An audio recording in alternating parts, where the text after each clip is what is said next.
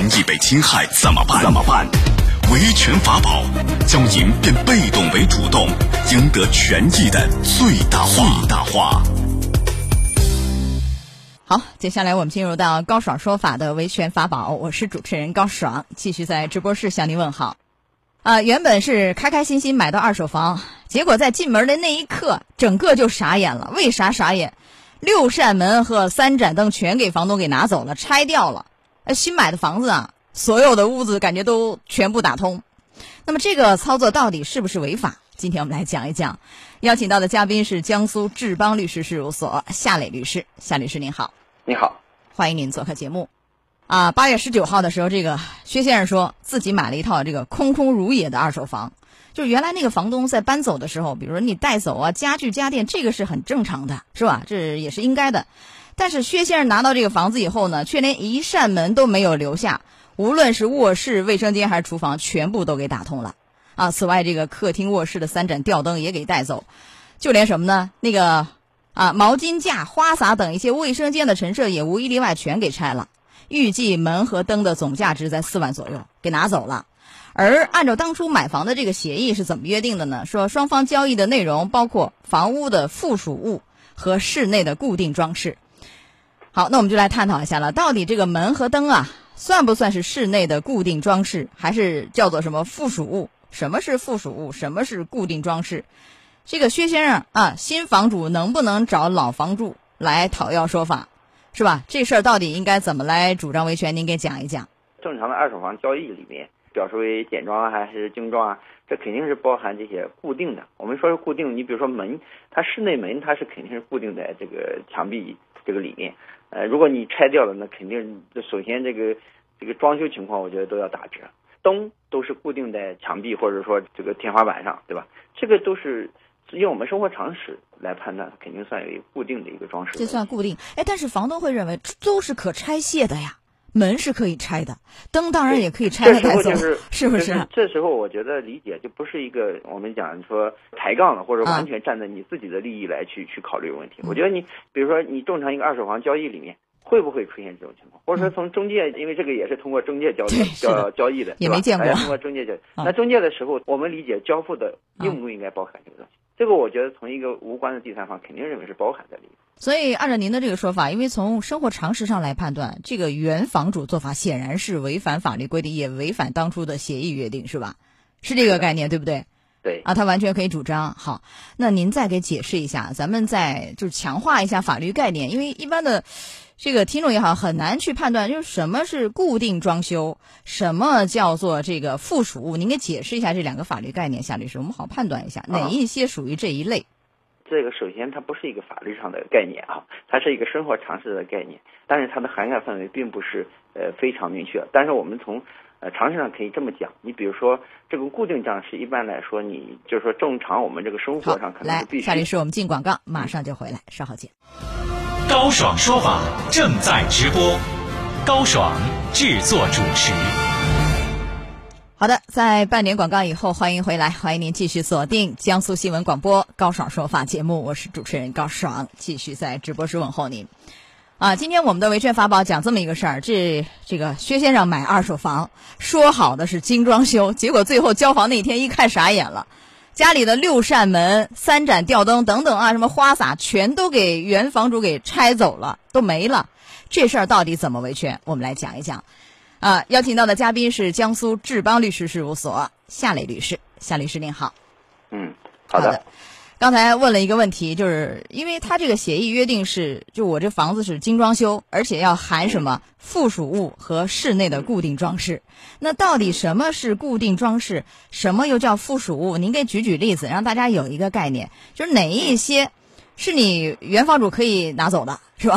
除了家电这个家具以外，哪一些是你不能拿的？咱们把这个给明确一下。固定装饰，呃，就是我们平时装修里面这种我们说硬装 这种概念啊。你如果给它拆除掉，可能会出现一个损坏啊，损坏它原有的这个功能啊，或者说对于这个房屋的使用。你比如说这种衣柜，它如果是固定的衣柜，对吧？那肯定算固定的装饰范围内。附属物一般来说，它更多的可能是概念是这种呃设施设备。你比如说这种电视啊、电器啊。啊，冰箱、洗衣机之类的这种。就我们来再举举例，您刚刚讲了几个，一个是什么？就是固定的装修，比如说像地板，我可以这么说吗？地板、嗯，吊顶、门窗，还有一些，比如说我就是固定在墙上那样的一些柜子，我吊的柜子什么的，这个不是说我独立的可以搬走的那些，是不是还有哪些？您能不能再稍微举举例，让大家有一个直观的感受？室内的这种门门套，你这个东西肯定是算一个固定装饰的范围。吊灯，我们正常认识它肯定是一个固定装饰的范围。对，因为这些所有的固定的附属物也好，固定装修也好，它其实直接影响二手房的房价。它这么一拆，那个门和那个就是灯啊，四万多就没了。是吧？等于是这个薛先生就立马少了四万多。这都影响影响使用，不仅是价格的问题，影响使用，对吧？是。您是那门都没有了，我这我这个怎么住入住怎么使用呢？连灯都没有了，我这怎么使用？是因为确实这个薛先生原来就打算说，我只是刷一个漆啊，拎包即住。然后他卖就是他买这套二手房的同时，也把原来那套一手房卖给别人了，所以现在就很尴尬。本来是想就马上就住的，灯也没有，门也没有，一时半会还住不上，只好呢又租原来那个他已经卖出去那房子啊，又继续来租，每一天是一百五，然后他因此而产生的损失，那个卸走的东西是四万，就这些都可以找那个原房主来主张吧，是不是啊？啊，就这些损失啊。我觉得肯定是一个是可以要求对方返还这个这些原物，如果不返还的话，那肯定是要按照这种价值来赔偿。对于，因为它确实影响到使用的情况下，那么在外面继续租房子，这个也是他的直接损失，也可以一并主张。那还能不能再主张违约责任呢？就是说，除了你把比如说，呃，拆走的这个门呢还给我，当然如果对方不愿意还，折算价钱也可以给我也行啊，对吧？然后再额外主张违约责任还行不行？因为他还有违约的责任，除了啊，我觉得是这样的啊。所谓违约责任，它包括你约定的违约金责任和。这种损害赔偿责任，我刚才描述的这种损害赔偿，它本身就是违约责任的一种组成、一种形式。当然，你如果约定了，比如说在合同条款里约定了这种啊延期交付，或者说针对这种延期附属设施的交付都有这个约定的话啊，那么当然还可以主张这个违约金。这个损失没有超过违约金的话，那还是以违约金的这个范围为准。如果没有约定，那就是损害赔偿。啊，是这样一个情况。好，那还要不要？比如说，有人提醒他赶紧去，就是对那个二手房房源信息进行网页公证啊，证据保全，其实也是很有必要的吧？对不对啊？对，因为你对比到底到底他搬走了什么内容，在当时看房或者说确定买卖合同的时候有没有确认这些信息？如果没有确认，他网络发布的信息也可以及时保全。好，这个事儿确实让很多人大跌眼镜，就包括那个中介都说，我们从来没有遇到这样的这个，呃，原卖主啊，从来没有过把门呐、灯啊，所有能卸的都卸走。那所以说，我们就遇到这样的问题，咱有一个防范的心理啊，对不对？要约定怎么约定？这个细节往往容易忽视，就一般都说啊，我附送家电家具，或者说不包含家电家具，仅此而已。是吧？就是家电家具，这个人们都会想到，其他所有的这灯啊、吊顶啊，这个似乎没有人会约定。那么怎么约定这个事儿？怎么细化？您给指点一下。比如说，相对价值较大的这种啊，可移动或者甚至可拆除，我们可以再宽一点，就是可拆除的这些设施设备都应该尽量约定清楚。啊，这样的我们也遇到过这种案例，没有约定他把可移动家具全部搬走了，可能当初买买的人他认为是要留下的，但是最终因为它是可移动的，原则上会支持这种房东的一个搬走。我觉得这一点大家尽量的扩大范围。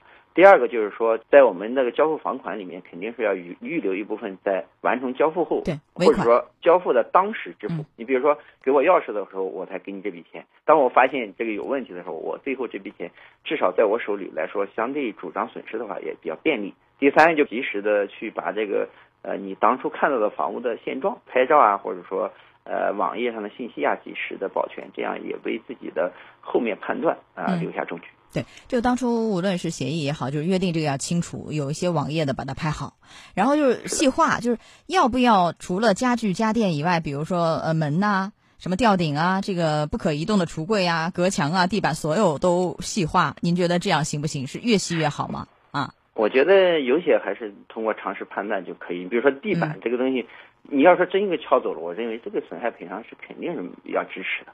就是说，重要的这些事是给约定清楚，更重要还通过我说的第二点，就是合同约定来制约对方，这样的话可能避免损失。好的，来到这儿结束我们的维权法宝，也非常感谢夏磊律师。好，夏律师再见。再见。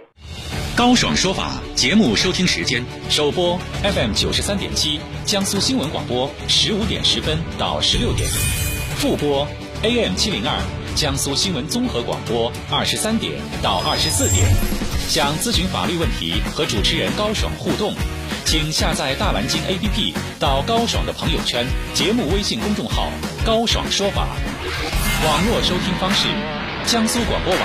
三 w 点 vojs 点 cn，智能手机下载大蓝鲸 APP 或蜻蜓、喜马拉雅等，搜索“高爽说法”，可随时收听。